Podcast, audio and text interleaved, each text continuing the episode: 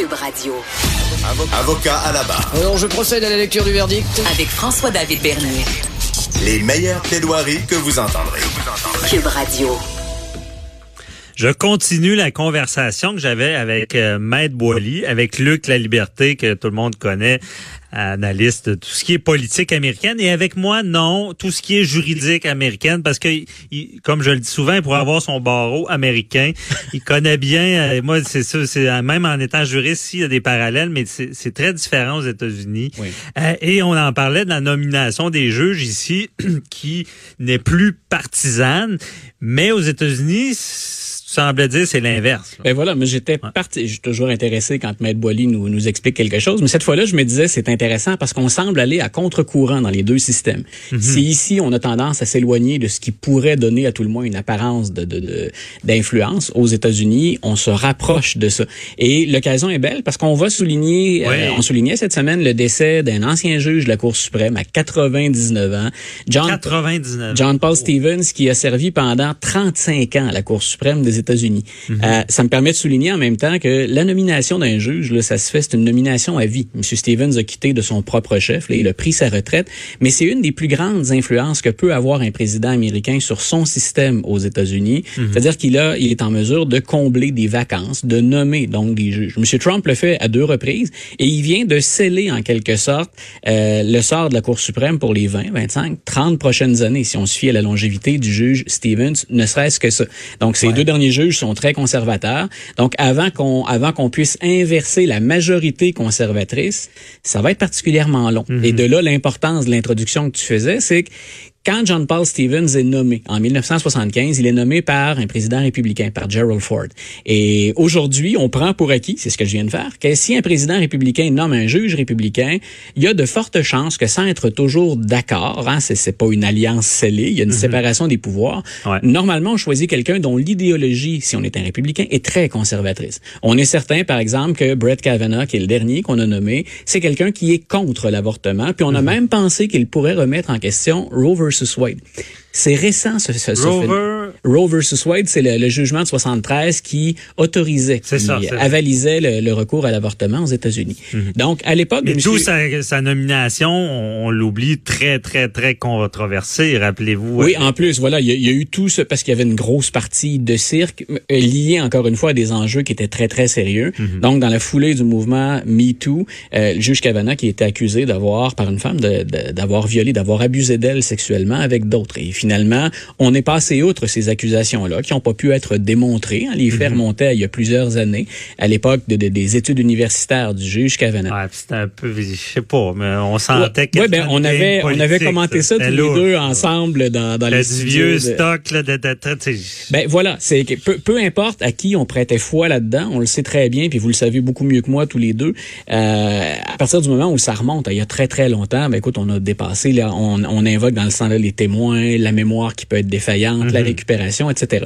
Donc tout ça pour dire, ben si on est, si aujourd'hui je peux vous dire, M. Cavana, c'est quelqu'un qui est issu d'université, puis il a adhéré à des mouvements qui étaient plus conservateurs et qu'on lui reconnaît une, une couleur politique très claire. C'était pas le cas au moment où le juge Stevens a été nommé en 1975. Et il a ceci de particulier, John Paul Stevens, dans sa carrière, c'est qu'on est convaincu que quand Gerald Ford le nomme, il a une étiquette de conservateur et il a été membre du Parti républicain. C'est-à-dire qu'il a voté républicain aux élections. Alors on se dit, on s'attend à quelqu'un qui va être un conservateur. Aujourd'hui, c'est ce que je fais. En 75, c'était pas vrai. Et M. Stevens a évolué en siégeant pendant toutes ces années et il est devenu un des principaux juges progressistes ou liberal, comme Ah, on dit ouais. aux États-Unis. Et écoute, il a défendu les minorités ethniques, il a défendu le droit à l'avortement, il était contre la peine de mort. On n'imagine même pas aujourd'hui Brett Kavanaugh aller aussi loin euh, dans, dans ses propos. Et pourtant, on est en 2019. Mhm. Alors, le juge Stevens, c'est un bel exemple, lui et Kavanaugh, c'est un bel exemple de l'évolution des nominations aux États-Unis. Ouais. Et maintenant, on sait à quelle école de pensée appartiennent ces gens-là. Et tout comme il y a une radicalisation politique, il y a eu au sein de la magistrature une radicalisation idéologique. Mhm. Et c'est très, très, très clair. Il y, a, il y a un fractionnement à la Cour suprême aujourd'hui. C'est étonnant. Puis ça, bien sûr, on n'a pas toujours le, le temps de le faire si on est un simple citoyen et qu'on travaille son, Ouais. son 40, 50 heures par semaine. Mais moi, je me, je me plais à faire ça. Quand il y a un jugement à la Cour suprême, je vais lire, bien sûr, l'avis de la majorité, la décision qui va s'imposer. Et la Mais- dissidence. ben voilà, voilà, mais je vais aller lire souvent la dissidence. Écoute, on est à des lieux parfois Mhm. euh, entre la position de certains progressistes et des conservateurs. On a l'impression qu'on on, on adhérait même pas à la même cause, qu'on ne traitait pas de la même cause. La Alors même tout ça, tout ça pour dire, hein, si Maître Boily dit, ben nous, on a eu tendance à s'éloigner de cette partisanerie. Euh, aux États-Unis, je dirais qu'elle est plus évidente et plus flagrante que jamais, même si officiellement il y a cette séparation des pouvoirs entre l'exécutif, le président et Ben, Moi, la en passant, ce que tu, tu dis me fascine parce que j'imagine la même chose ici. Ouais. Scandale. Ici, un juge, oui, il y a quelques influences. On dit, bon, euh, il y, a- il y a trois juges euh, québécois à la Cour suprême sur Ouais. les neuf parce que, bon, il y a, il y a une influence civiliste. On est civiliste euh, et c'est la commune là dans le reste du Canada. Il y a cette influence. Tu sais, on parle de, de, de petites... De petites choses d'influence. Mais le, le juge doit jamais avoir un parti pris d'un côté droite ou gauche. Doit ici au Canada prendre la cause dans ses faits et appliquer le droit. Tu sais, je veux Et- dire, il n'y a pas d'histoire de dire ben moi je suis plus de bord là, je vais aller de ce bord là. là. Et avec Maître Boily, tantôt, vous avez ouvert une porte qui était très intéressante tous les deux. Moi, un des phénomènes qui me fascine le plus aux États-Unis, c'est qu'on puisse élire un juge. Oui. Alors, on s'imagine être dans une circonscription, dans un district, parce que c'est comme ça qu'on on nomme les, les, les Mm-hmm. zones, les sphères d'influence d'un juge, sa juridiction. Euh, Écoute, c'est impossible de penser que certains jugements plus près des élections seront pas teintés. C'est ce Ben, c'est qu'on ça. c'est ce qu'on exploite régulièrement dans les films américains puis dans les téléséries américaines. Mm-hmm. Euh, pour ceux qui ont écouté, par exemple, euh, je pense que c'était une femme parfaite ou presque parfaite en français, The Good Wife. The Good Ben, Wife, on, ouais. ça, on, le- on le voyait régulièrement. Si un juge sait qu'il va être élu, ben, il y a fort à parier qu'il va se rapprocher des progressistes ou qu'il va se rapprocher des conservateurs selon la tendance des, des électeurs. Alors qu'on là, il y a un Oh, trafic, ouais. il y a un trafic d'influence qui est énorme et jamais on, en, on endosserait ça. Mais notre vision également du rôle du juge puis de la façon dont on le sélectionne est, Ouais. est différente. Puis aux États-Unis, ben, c'était rapprocher finalement le, le- le juge de la population. C'était vu comme une façon un peu plus démocratique d'installer des gens au pouvoir. Mais ça a un effet pervers qui qu'on qu'on ne peut pas nier. Ben, d'influence sur l'impartialité. Voilà. Euh, on, on- peut-être qu'on des fois j'ai l'impression qu'on fait trop confiance à l'humain parce que l'humain des bon, on le dit ici aussi euh, le juge fait. est humain puis n'importe fait. quel avocat va le dire des, ils sont ils sont ils sont impartiaux on n'en doute pas mais il peut c'est pas vrai qu'il n'y a jamais aucune influence et là on vient ajouter Ah, une comme, influence comme historien, de- je peux te le dire, le- la, la quête d'objectivité, on aurait beau avoir et le meilleur historien, Ouais. le plus expérimenté, reste que toujours qu'il y a un potentiel d'influence. On se prépare à lutter contre ça, on essaie d'établir des, des, des pare-feux, Ouais. mais c'est impossible. J'ai l'impression qu'ici, on essaie d'éliminer toutes les Voilà. potentiels, tandis qu'aux États-Unis, c'est comme non, on va faire confiance à l'humain, il, il mettra ça de côté. Oui, il et ne sera que- pas réélu s'il met ça de côté. Est-ce que, la ju- est que justice, c'est le texte tel qu'il a été rédigé ou c'est l'impact qu'il a dans la population? Mhm. et, et là, on a une lecture parfois du droit qui est différente. Il y a ce qui est écrit, puis il y a toujours ce qui est entre les lignes. Ben, quand on est élu, ce qu'il y a entre les lignes, c'est notre circonscription. Ouais. Beaucoup. C'est ça, l'esprit et la lettre, euh, ça nous rappelle ça. Voilà. Ouais, ben, et euh, bon, ben, c'est très intéressant avec la différence avec la nomination Vraiment. juges, l'influence. Et il y a une autre chose qui, qui nous marque, là, c'est qu'il y a eu un vote pour lancer une destitution euh, de Donald Trump qui échoue à la Chambre. Euh, parce que est-ce qu'on peut accuser un président pour des propos racistes? Là, c'est en lien avec tous les, Voilà, les tweets et tout ça. J'essaie de te faire euh, juste une parenthèse rapide. C'est pas le premier vote qu'on a à la Chambre pour tenter de lancer une procédure de destitution. Pour le rappeler à nos auditeurs, quand on accuse un président dans une procédure de destitution, ça se fait à la Chambre des représentants et ça prend une majorité simple. Et là, on ouvre l'enquête, on commence le procès et quand va venir le temps de se prononcer, les juges, ben, ce sont les 100 sénateurs américains. Donc, la première étape se fait à la Chambre des représentants et les premiers votes ou les premières manifestations qu'on a eues vers la destitution, c'est en lien avec ben, l'enquête sur l'ingérence russe, les affaires personnelles de Donald Trump, l'obstruction à la justice. Hier, ce qui était particulièrement original, et, et tu l'as bien présenté, on a un représentant démocrate du Sud, du Texas, Al Green, qui est un Afro-Américain, et qui lui dit, moi, je veux lancer une procédure de destitution, mais je le fais en fonction des propos racistes. Les fameux tweets de Donald Trump contre quatre Américaines, dont une qui est originaire, qui, qui est entrée aux États-Unis par l'immigration. Les trois autres sont des citoyennes américaines, mais dont les parents ou les ancêtres étaient des immigrants. Là, on monte loin parce que les Américains sont à peu près tous des immigrants Ouais. à 85-90% Donc, il veut, il déplore, lui, bien sûr, ces propos qu'il considère racistes parce qu'il dit à ces gens-là, retournez chez vous. Mais chez eux, c'est les États-Unis.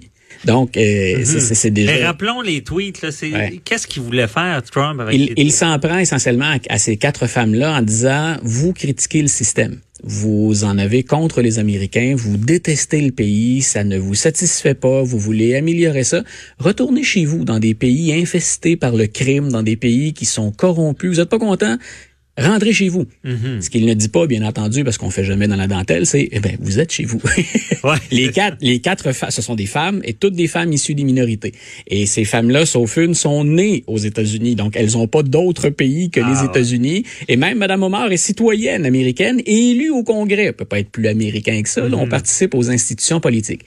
Bien sûr, on pourrait discourir longtemps sur pourquoi Donald Trump fait ça et pourquoi cherche-t-il à rassurer sa base.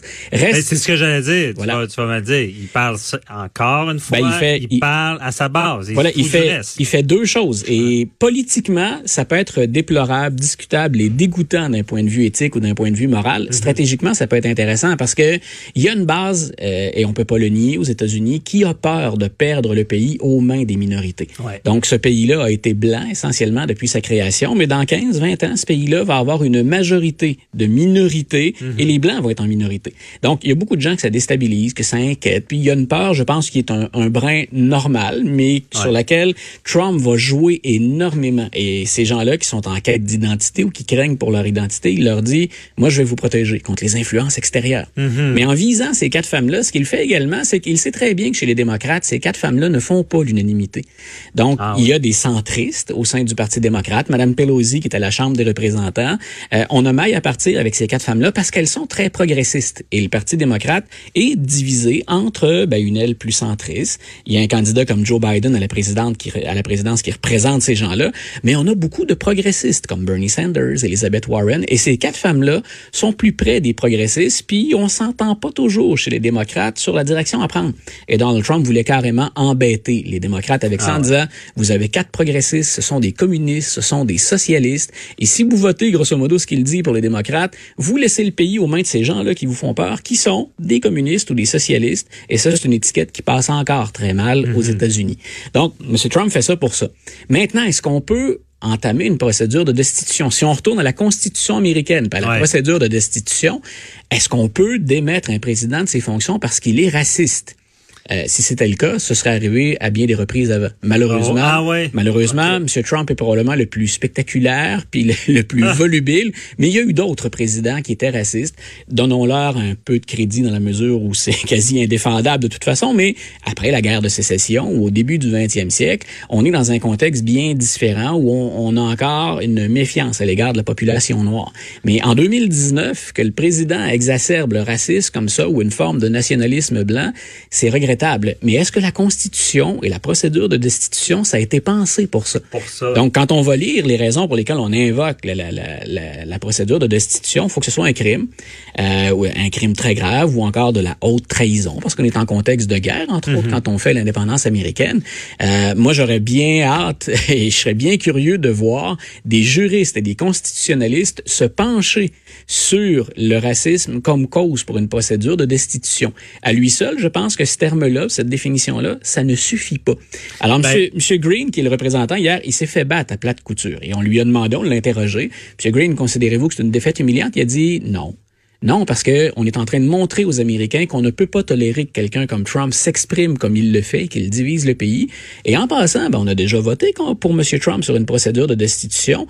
Il y avait eu 66 votes en faveur, ce qui est pas assez. Moi, j'en ai obtenu 95. Donc, il dit on chemine. Et je Ah. pense que M. Trump, on n'ira pas jusqu'à la fin de son premier mandat sans procédure de destitution. Et là-dessus, je ne peux pas lui donner tort. Je Donc, suis- on chemine vers Voilà. cette destitution-là. c'est ben on- ce qu'on veut faire. Avec un, un- quelque chose de plus grave, parce que comme tu dis, effectivement, moi aussi j'ai validé, ça prend vraiment un acte criminel là, pour. euh, Oui, ben voilà, le- le- le- le perdre racisme- la tête. S'il perd la tête, il y a deux manières. En tout cas, Ben, c'est-à-dire que ça, oui, c'est qu'on on Ouais. peut invoquer un amendement de la Constitution pour dire, à, pas- mais ça, c'est particulièrement complexe et très partisan aussi. Ouais. Il faudrait que la moitié de son cabinet et un peu plus disent, nous, on pense qu'il est plus en mesure de servir. Et là, on avise le Congrès en disant, le président peut pas servir. On invoque le 25e amendement et on met à sa place Mike Pence, le vice-président. C'est ça. C'est ce que j'ai compris. Ça, c'est une partie. Maladie, Et ça mais l'autre, ça prend un acte criminel. Et là, dans ce cas-là, Voilà. le racisme, ça rentrait pas Ben, là-dedans, même si moralement, c'est pas correct. Voilà, il faut que ça s'accompagne d'autres choses. Mais le, racisme en lui-même, c'est pas quelque chose de suffisant pour aller de la. D'aller faire un méfait en lien avec son...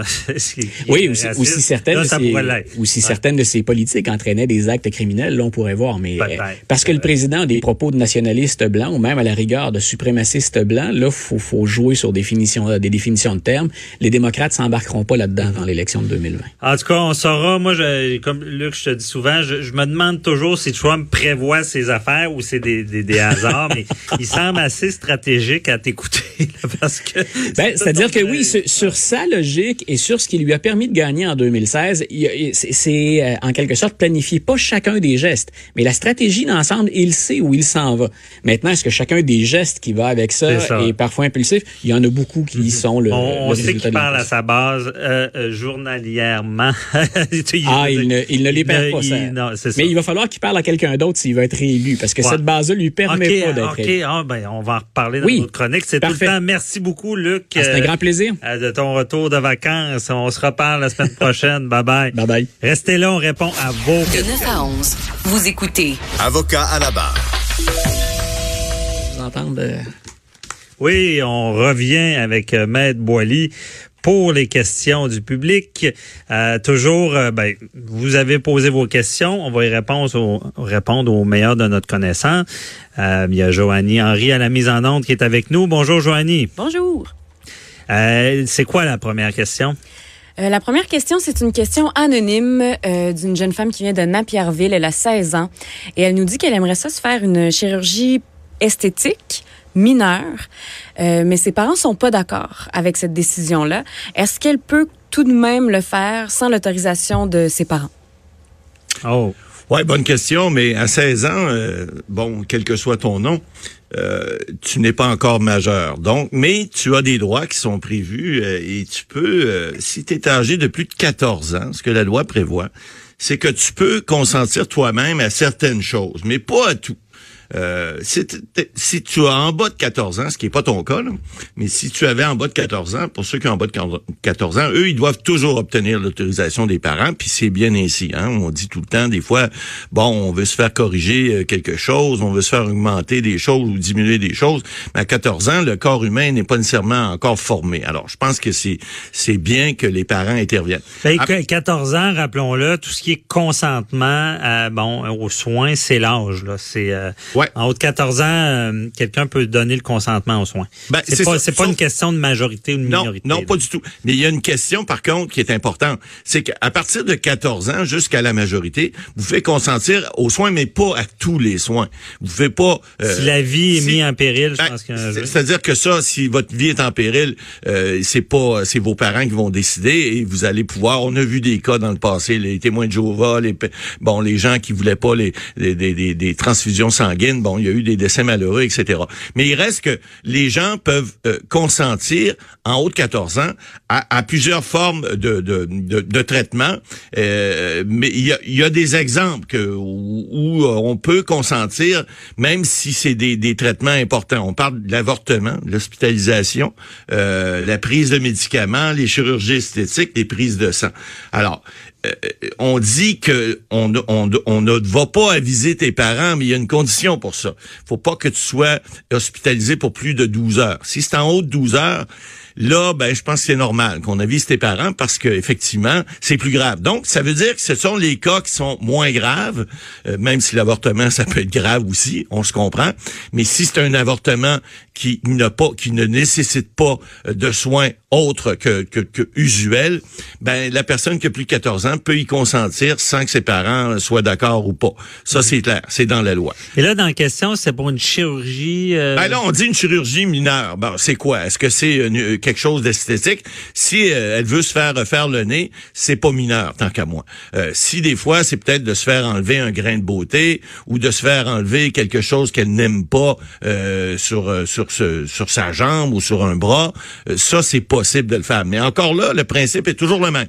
C'est que si ça nécessite euh, une hospitalisation de plus de 12 heures, vous devez, euh, c'est-à-dire vous devez avoir l'accord des parents et les, les, médecins, les hôpitaux vont, vont, vont nécessairement aviser vos parents. Ils vont demander l'accord de vos parents parce qu'ils peuvent être, entre guillemets, responsables s'il arrive quelque chose puis qu'ils n'ont pas reçu l'autorisation des parents. Il y a une question de responsabilité là-dedans. Ben oui, puis j'imagine, parce que j'imagine un mineur qui, tu sais, des fois, on est dans la construction de notre personnalité puis on se met à pas aimer notre nez, pas aimer euh, quelle est une partie de notre corps, on aurait accès à la chirurgie, on pourrait regretter tout ça. Donc, c'est quand même logique. Il y, a, des cas également où tu peux refuser d'avoir des soins, mais c'est le même principe, mais à l'inverse si tes parents aiment pas euh, quelque chose dans ton dans ton je sais pas moi dans ta, ta, si tu veulent te faire enlever par exemple un tatou qu'ils aiment pas ben tu peux refuser. Ça c'est pas quelque chose de majeur c'est pas quelque chose qui va euh, atteindre à, ta, vie. à ta santé ou à ta vie. Alors ça tu peux le faire.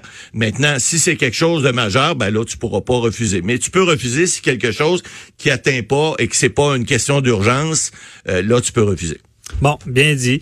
Je pense que ça répond à la question. Euh, Joanie, euh, deuxième question, s'il vous plaît? Il y a Christopher de Montmagny qui nous a, euh, en fait, qui nous écrit qu'il a entendu l'entrevue que vous avez faite avec le ministre Duclos hier concernant les 500 millions de contrats premiers à la Davy.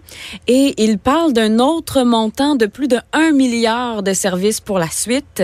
Sauf qu'il a aussi dit, donc il parle de vous, messieurs, qu'un autre gouvernement pourrait changer d'idée puisqu'on est en démocratie. Et jusqu'à quel point l'annonce est-elle valide selon la loi? Est-ce que c'est des promesses électorales qui pourraient changer? On en avait parlé avec le ministre. On a parlé effectivement, puis le ministre a fait une réponse de politicien, alors il n'a pas voulu se mouiller trop, puis il a parlé de démocratie. Bon, effectivement, ce qui arrive dans ces cas-là, et vous le savez, on a déjà discuté, lorsqu'il y a un décret du Conseil du Trésor, ça vient ça vient euh, ficeler le contrat et ça vient faire en sorte que euh, le contrat doit être donné, à moins qu'il y ait des modifications qui soient faites de, façon urgente ou qu'il y a des, des, des raisons de, de, modifier un contrat. Le contrat doit être respecté par la couronne fédérale. Donc, l'annonce du 500 millions, comme tel, dès qu'il va passer au Conseil du Trésor, si c'est pas déjà fait, je ne sais pas si c'est fait ou pas, là, on, on l'a pas vérifié, mais il reste que ça, à ce moment-là, ça c'est cané, ça, à ce moment-là, le contrat va avoir lieu. On peut revenir. Hier, le ministre semblait nous dire qu'effectivement, c'était pas fait, ça allait être fait. L'autre partie de la question est plus pertinente, d'après moi, parce que ça, le ministre euh, patinait un petit peu plus là-dessus, ce qui est normal. Euh, le 1,2 milliard, parce qu'il s'agit de, de, ces montants-là qu'on a mis là sur la table, qui pourraient être suivis euh, un suivi de ces contrats-là, la réfection, la rénovation des navires, etc.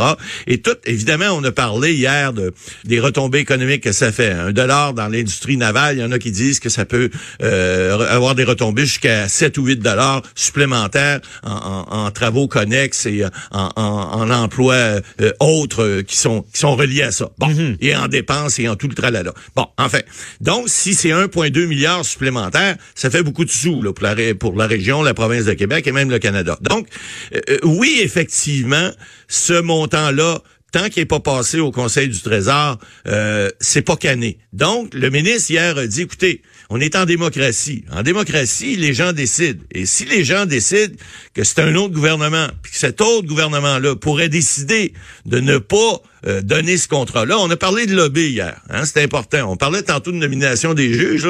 Il, y en a qui font des petits lobbies, mais c'est des petits lobbies internes, là, puis on le dit pas trop trop, puis c'est des corridors.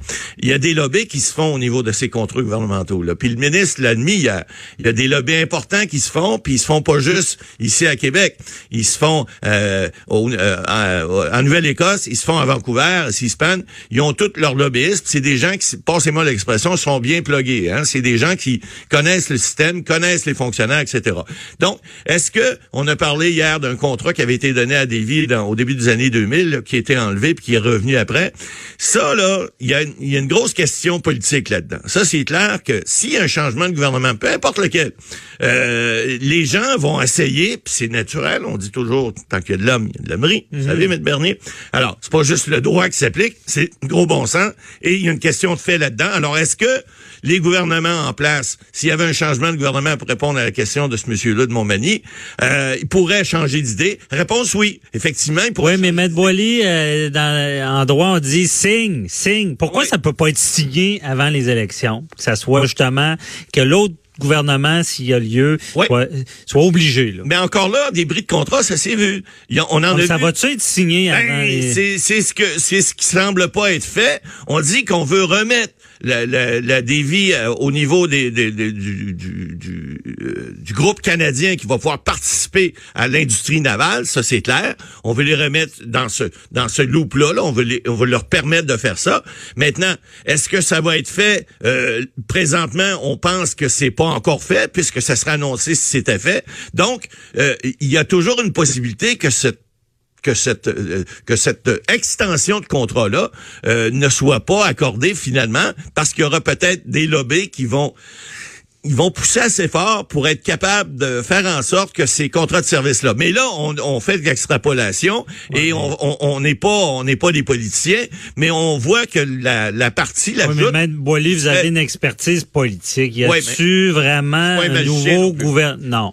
Mais y a-tu vraiment un nouveau gouvernement qui entrerait puis qui mettrait la hache dans des vies avec toute l'historique? Il se mettrait-tu à dos le, Euh, peut-être qu'il se mettrait à dos région, une là? certaine partie de la région, mais il se mettrait peut-être de- des amis ailleurs. Vous avez parlé avec euh, avec Luc tout à l'heure de Donald Trump aux États-Unis. Il gêne pas, lui. Quand c'est le temps de faire quelque chose, il fait, puis au diable le reste. Alors, mes amis me suivent, les autres, ben, qui mangent de ce que vous savez. Alors, Est-ce qu'Andrew Scheer est comme euh, Donald Trump? ben écoutez, je dis pas ça. Je dis pas que les conservateurs vont faire ça. Mais il reste que c'est pas parce qu'un parti politique prend une décision qu'elle est nécessairement, elle, elle n'a pas nécessairement force de loi tant qu'il n'y a pas un décret du Conseil du Trésor. Puis même s'il y a un décret du Conseil du Trésor, un autre parti pourrait Oui. faire un nouveau décret pour le défaire avec les pénalités Mais Maître. Boily, ça, me rappelle notre projet, notre projet de projet de loi que nous avons eu. C'est pourquoi pourquoi on, on met pas de loi que les promesses électorales deviennent comme un contrat et sont obligés d'être respectées Oui. à moins d'une vraiment une bonne défaite. Ben ça, on l'appelle, Euh, ça, ça le, projet de loi Bernier qui sera à venir euh, dans un avenir très lointain. Les promesses doivent être respectées. Merci beaucoup, Maître Boily. Bonne journée. Bye bye. Euh, on se reparle. On parle dans quelques instants de requins. Euh, et non, faites pas la blague. On parle pas d'avocats. On parle de vrais requins. À tout de suite.